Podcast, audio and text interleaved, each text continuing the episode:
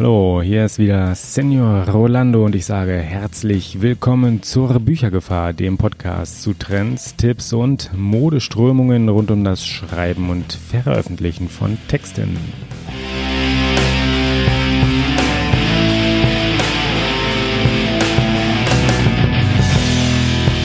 Wie in den letzten beiden Folgen erwähnt, war dieser Kanal auf der Frankfurter Buchmesse in diesem Jahr. Und natürlich, natürlich waren wir nicht ganz allein dort. Es waren auch andere vor Ort vertreten und natürlich haben wir mit denen auch gesprochen und ein paar dieser geführten Gespräche werden wir hier auf diesem Kanal präsentieren.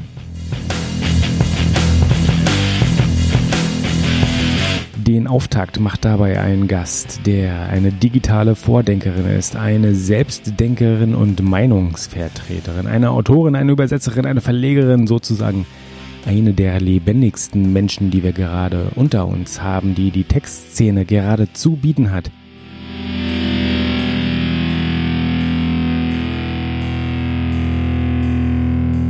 Zu Gast in dieser Sendung ist niemand anderes als ganz klar Zoe Beck von Kulturbooks.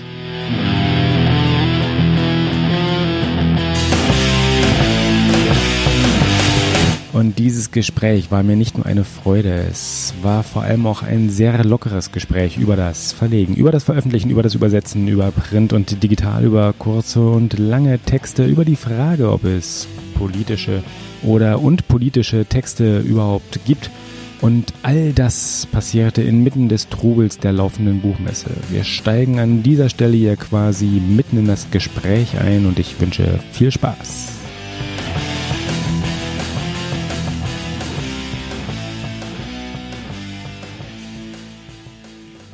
Genau, ich habe hab im Wesentlichen drei auch relativ kurze Fragen eigentlich. Ähm, das ist einmal zum Übersetzen, einmal zu einer Autorin und einmal zum Verlegen.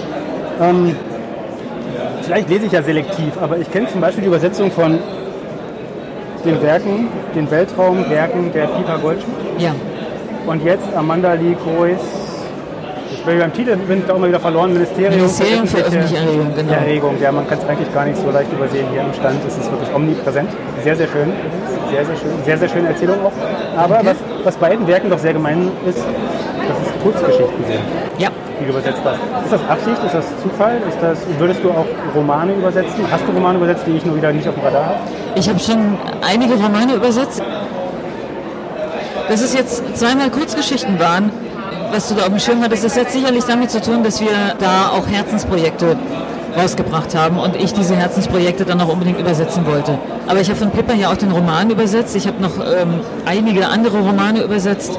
Zuletzt von James Grady, ein äh, Thriller für den Surkamp Verlag. Die letzten Tage des Kondors hieß der.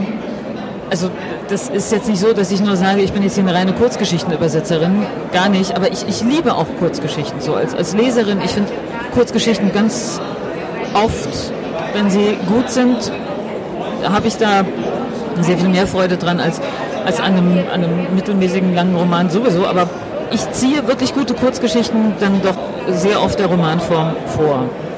Natürlich haben wir jetzt die beiden wirklich großartigen Autorinnen bei uns im Verlag und ich habe sie dann eben auch übersetzt und weil ich dich natürlich gerne mit äh, Sachen nerve, von denen ich begeistert bin, hast du das natürlich dann noch so abbekommen, sage ich mal vorsichtig. Ja, das ist ja schön. Ich bekomme ja gerne. Gute Sachen bekomme ich gerne, aber bei den mittelmäßigen Texten halt. Du bist gerne mit guten Sachen belästigt, ja. ja das, ist ja das ist ein Traum eigentlich. Und es ist natürlich dann immer einfacher, Sachen zu loben. Also ich, ich, könnte mit meinen eigenen Sachen, also die ich jetzt selbst geschrieben habe, gar nicht so umgehen. Aber bei, bei diesen beiden Frauen kann ich natürlich sagen, die sind so grandios und, und ich finde es total toll, wie die schreiben. Und das, das kann ich natürlich auch erzählen, ohne rot zu werden. Über mich selbst könnte ich so niemals reden habe da auch, glaube ich, eine andere Meinung. Das ist jetzt wieder ein anderes Thema. Ja. ja, das reicht ja, wenn das dann andere machen. Also das andere einloben ist dann ja eh das legitimere Geschäft. Und du hast aber eben so sehr schön, oder eine Gemeinsamkeit, die die beiden ja auch haben, ist, dass, dass ihr sie herausgebracht habt, dass ihr sie mit dem Programm habt ähm, und du sie gleichzeitig übersetzt. Gibt es da, wenn du Übersetzerin und Verlegerin bist, hast du manchmal das Gefühl, dass es so eine Art fehlende ja, Prüfinstanz oder sowas gibt? Also ist das vielleicht manchmal ein bisschen schade, dass du es selber machst? Nein, es gibt da keine fehlende Prüfinstanz, weil wir natürlich auch ein Lektorat haben. Jan Carsten hat es jetzt in beiden Fällen lektoriert, der schaut da sehr streng, sehr genau drauf. manchmal haben wir dann noch eine zweite Person, die wir dazu holen, um dann eben nochmal ein zweites Lektorat zu haben. Falls wir beide das Gefühl haben, wir sind zu nah dran, um da wirklich noch was zu finden. Es kommt immer darauf an, wie, wie intensiv Jan ab welchem Stadium schon eingestiegen ist. Also das wissen wir, dass es wirklich Abstand braucht. Und nochmal jemand anderen, man kann seine eigenen Texte nicht lektorieren. Also weder das, was man selbst geschrieben hat, noch das, was man selbst übersetzt hat. Man kann es nicht selbst lektorieren. Das ist nicht möglich. Also da müsste man es ein Jahr oder so liegen lassen. Weil man, man guckt dann nämlich nicht genau genug drauf. Und äh, dann haben die sowieso nochmal ein Korrektorat. Also ich denke, das sind wirklich genug Arbeitsschritte dann nochmal dazwischen. Und ich, eine Verlegerin hat ja auch eine andere Aufgabe. Eine Verlegerin sucht die Sachen ja auch erstmal raus und sieht zu, dass sie dann auch ja, in, in, in die Welt daraus kommen. Und als Übersetzerin nähere ich mich den Texten natürlich dann auf, auf eine Art, dass ich dann schaue, wie, wie, wie kriege ich den Ton rüber, wie mache ich das sprachlich dann auch ordentlich. Ich hoffe, dass ich das hinkriege. Und wie werde ich, den, wie werde ich der Originalstimme und der jeweiligen Autorin dann auch gerecht, dass sie wirklich die Übersetzung bekommt, die sie dann auch verdient hat. Und da, wenn es Texte sind, die mich dann so begeistern, dann strenge ich mich natürlich ganz arg an und würde es auch deshalb schon nicht selbst lektorieren, weil ich da viel zu selbstkritisch bin. Ich habe viel zu viel Angst, dass mir selber dann irgendwas durchrutscht. Und dann möchte ich, dass jemand anders nochmal ganz, ganz streng drauf guckt und möglichst alles raussieht, was ich möglicherweise falsch gemacht haben könnte oder wo man nochmal nachbessern kann, weil es soll wirklich ein, ein, tolles Produkt am Ende stehen. Ob das jetzt digital rauskommt oder ob das gedruckt rauskommt, das ist egal, weil es sind Texte und die, die ich sehr schätze und von Menschen, die ich sehr schätze und mit denen soll sehr sorgfältig umgegangen werden. Ist so ein bisschen auch der Vorteil davon, dass ihr so ein Multi-Personen-Digitalverlag seid, im Gegensatz zu einigen anderen, ich sage jetzt mal etablierten Digitalverlagen, falls man das Wort so sagen kann. Die haben, war das von Anfang an Absicht, also ihr seid ja auch zwei prominente Gesichter vorne dran im Verlag, war das gleich so Absicht zu sagen, ich mache das jetzt nicht allein, sondern ich habe immer noch jemanden, da so ein Korrektiv mit dem Boot, das Korrektiv ist einmal natürlich ein Grund. Also ja, wir, wir haben es gleich mit mehreren aufgezogen. Das, ist, ähm, das, das war Absicht. Aber es geht ja nicht nur um das Korrektiv, sondern es geht ja auch darum zu sagen, okay, jetzt kommen hier welche, die, die, die haben vielleicht unterschiedliche Ansätze und nochmal einen unterschiedlichen Blick. Und da kann man sich dann gegenseitig dann doch nochmal äh, noch besser machen. Ne? Also indem man sich so mit Ideen, also gegenseitig die, die Ideen dann noch zuspielt. Und ich denke, da kommt dann auch immer am Ende was Besseres dabei raus, als wenn man so im, im, im eigenen Saft schmort. Es gibt Leute, die können das wahnsinnig gut. Die können wahnsinnig gut alleine arbeiten. Ich mache, glaube ich, zu viel andere Sachen, um mich jetzt ja so komplett auf diese Verlegertätigkeit ausschließlich zu konzentrieren. Und ich denke, dass die Menschen, die wir kennen, die als Einzelverlegerinnen da zum Beispiel stehen, die haben ja auch Menschen, mit denen sie sich die Bälle zuspielen und die sie dann vielleicht auch als Korrektiv haben, die treffen dann vielleicht die äh, Entscheidungen alleine und die, die tragen auch die Verantwortung alleine.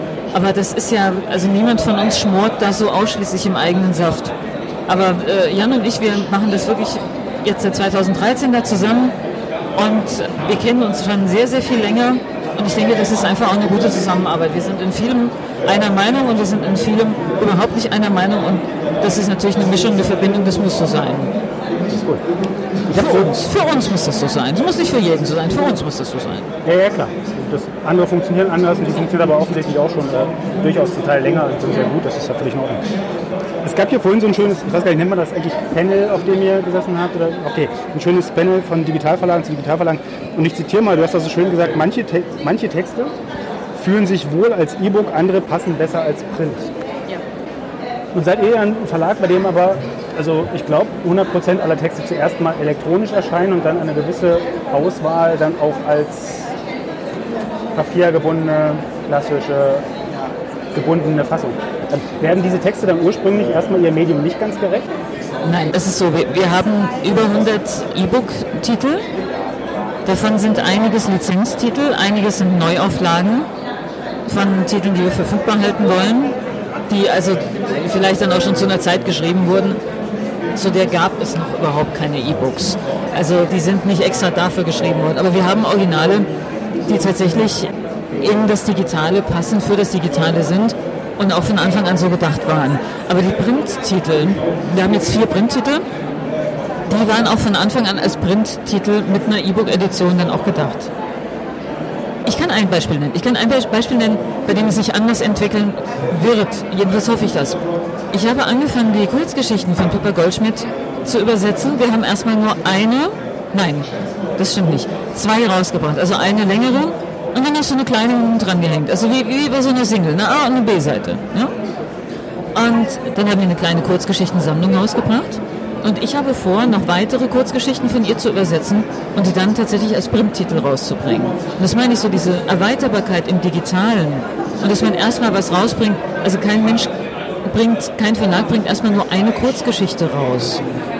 Wenn sie nicht mindestens die und die Seitenzahl hat. Und das können wir natürlich machen. Da können wir so als Appetithäppchen schon mal eine kleine 20-seitige, also wer es gedruckt, eine 20-seitige Kurzgeschichte rausbringen.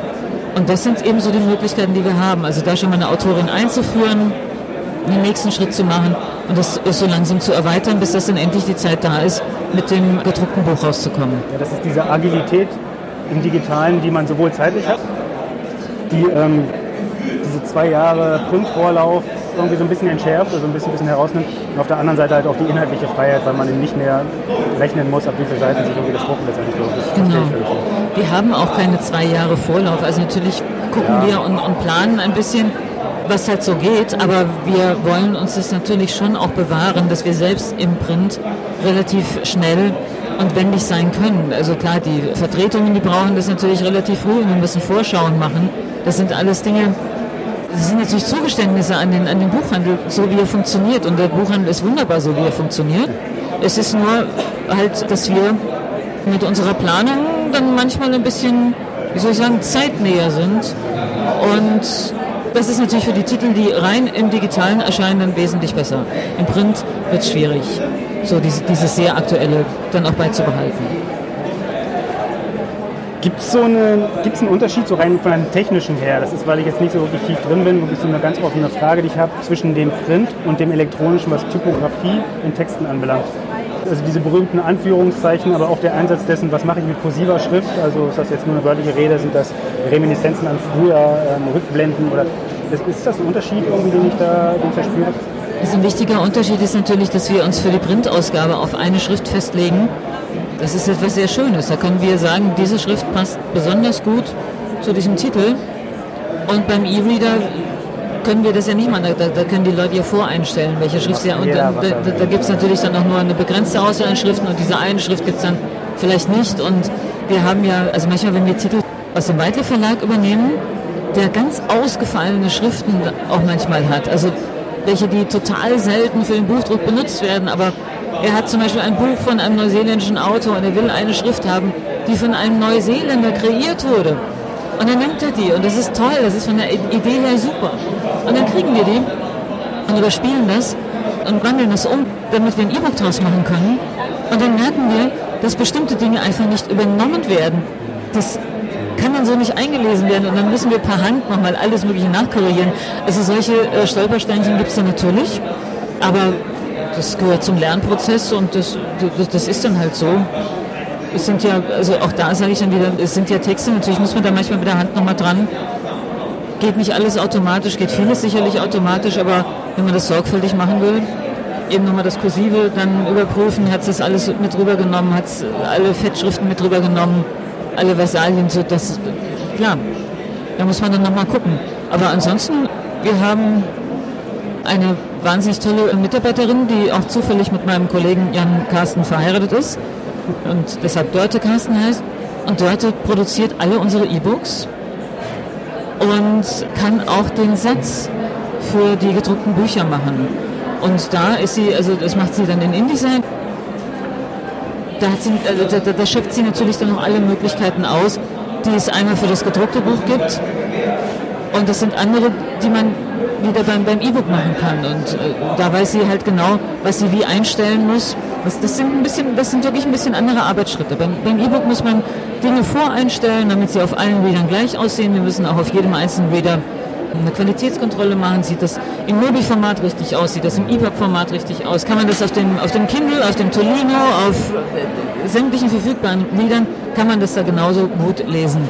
Und äh, das ist natürlich dann nochmal eine andere Arbeit, als wenn man jetzt die Fahnen vom gedruckten Buch als PDF hat und die sich ausdruckt und da nochmal drüber guckt, weil das wird dann gedruckt immer alles gleich aussehen. Also das, das sind so die, die, die Unterschiede im Schriftbild, ja eine ganz ähnliche Richtung gehend, also auch gerade jetzt bei der aktuellen Übersetzung. Du hast ja unter anderem chinesische Schriftzeichen, also ich nehme ja. jetzt an, es sind chinesische. Ja, sind es.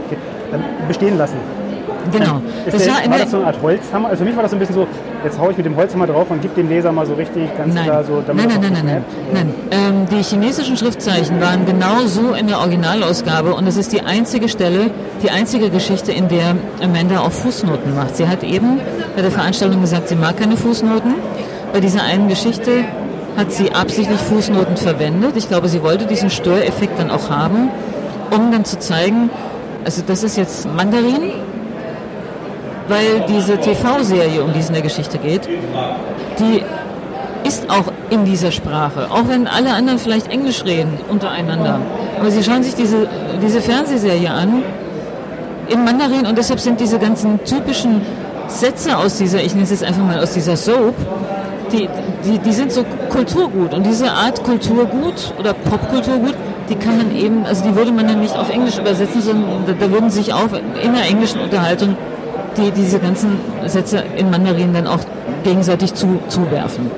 Und ähm, deshalb hat sie sicherlich so gelassen, mit dieser Fußnote. Und wir haben das auch exakt so übernommen. Also wir haben keine Fußnoten reingemacht, die nicht auch im Original sind. Und ich bin weil ich ja nur die äh, Übersetzung dieser Schriftzeichen dann auf Englisch hatte und dann manchmal, wenn man von einer Sprache in die nächste, in die dritte übersetzt, da kann ja dann trotzdem mal ein völlig anderer Sinn bei rauskommen. Ich habe dann wirklich eine Chinesin mir dann auch gesucht, die das lesen kannte und die dann Deutsch konnte und mir das dann nochmal erklärt hat, dass ich dann wusste, ah, okay, jetzt habe ich das richtig gemacht und ah, nee, es muss eher in die Richtung übersetzt werden.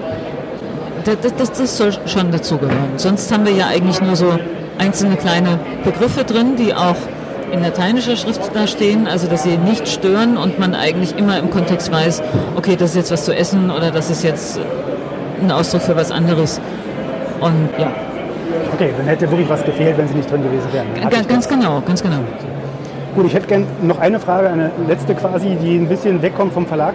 Und zwar, du schreibst ja sehr schön selbst und du hast, ich habe das nicht ganz umsonst auch einleitend gesagt, ja durchaus eine relativ starke Meinung, die du auch kundtust. Und das ist ja eine der Qualitäten, die ich auch sehr wertschätze. Und wofür ich ja sehr dankbar bin, weil das ja viel zu viele Leute nicht machen, die sich einfach nur glatt schleifen.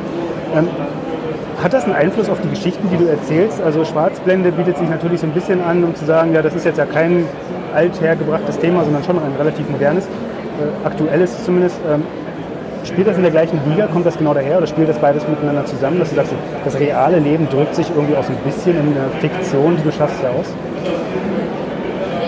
Ich denke, dass alles, was wir schreiben, politisch ist. Ob das jetzt eine Liebesgeschichte ist, wo jetzt nicht unbedingt die ganze Zeit aus den Buchstaben rausblinkt, Politik, Politik, oder ob das halt wirklich dann so ein, so ein Thema hat, so, wo man natürlich nicht dran vorbeigehen kann, weil äh, steht drauf, Achtung, Achtung, ich bin aktuell. Also es ist, wir, wir bringen ja immer unsere Weltsicht mit in das Geschriebene dann auch rein. Weißt du, was ich meine? Äh, man kann auf jede Situation aus verschiedenen Richtungen gucken. Ganz genau. Ich, ich meine mit Weltsicht, ob das nur die, die Verhältnisse sind, also wer hat welchen, welche Figur hat welchen Beruf, welche Figur verdient viel Geld und verhält sich dann wie anderen Figuren gegenüber. Mache ich automatisch aus einer Person, die im, im Krankenhaus arbeitet, einen männlichen Arzt oder mache ich dann eine Ärztin draus und arbeitet die Ärztin dann vielleicht mit einem Pfleger oder einer Pflegerin? Also da, da spiegelt sich ja sehr viel. Und dann auch wieder, das, das meine ich mit, mit solchen Kleinigkeiten, auf die wir erstmal nicht achten, aber auf die wir eigentlich achten sollten beim Schreiben. Und ich versuche da natürlich viel von, von dem, was mich, was mich umtreibt, dann auch ins Schreiben reinzubringen. Ich will, ich will nicht irgendwelche künstlichen Situationen dann herbeiführen, dass ich jetzt so krampfhaft irgendwie eine Geschichte da drauf drinne damit ich jetzt denke, oh, jetzt ist das aber hier so ein tolles Experiment, wenn ich dann mal hier so da dieses äh, irgendwie die Figuren rumschiebe. Das soll schon auch alles organisch sein. Aber ich denke, in den Aussagen und in den Figurenkonstellationen und so ist es auch häufig unbewusst äh, sicherlich eine politische oder gesellschaftspolitische oder kritische Aussage. Ob nur befürwortend oder ablehnend, aber ja, das, das kommt da mit rein. Wir leben auch in den Texten nicht in der kontextfreien Welt. Also das ist schon na, na eben, also die, die, die, die Texte Texte ohne Kontext äh, zu lesen, das ist, das ist relativ sinnlos. Es ist schon wichtig zu sehen, in, in welchem Kontext ein, ein, ein Text dann auch geschrieben wurde, ob da eine politische Agenda dahinter ist, in welcher Zeit, aus welcher Zeit kommt der Text und, und auch regional, da, da, kann man ja dann auch noch ganz viel mit hineinlesen. Und das ist dann natürlich schon wichtig. Und, und da kommt dann von mir sicherlich auch sehr viel rein, an das ich gar nicht denke. Deshalb sage ich sehr viel Unbewusstes, was sich da reinschreibt ja, Selbstverständlichkeiten auch allein ja. in den Personen, ja, Zuordnung, wie ob genau. die Ärztin oder der Arzt halt ja. erfolgreiche Hauptdarstellerin ist. Ja. Okay, ich danke dir vielmals.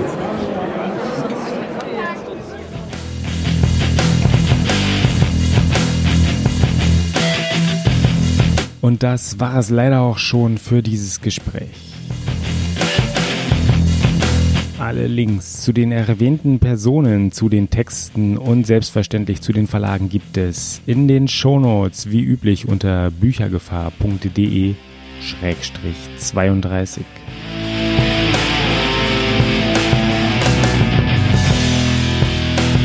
Damit wünsche ich auch viel Spaß beim Lesen, aber natürlich auch beim selber Schreiben und Veröffentlichen.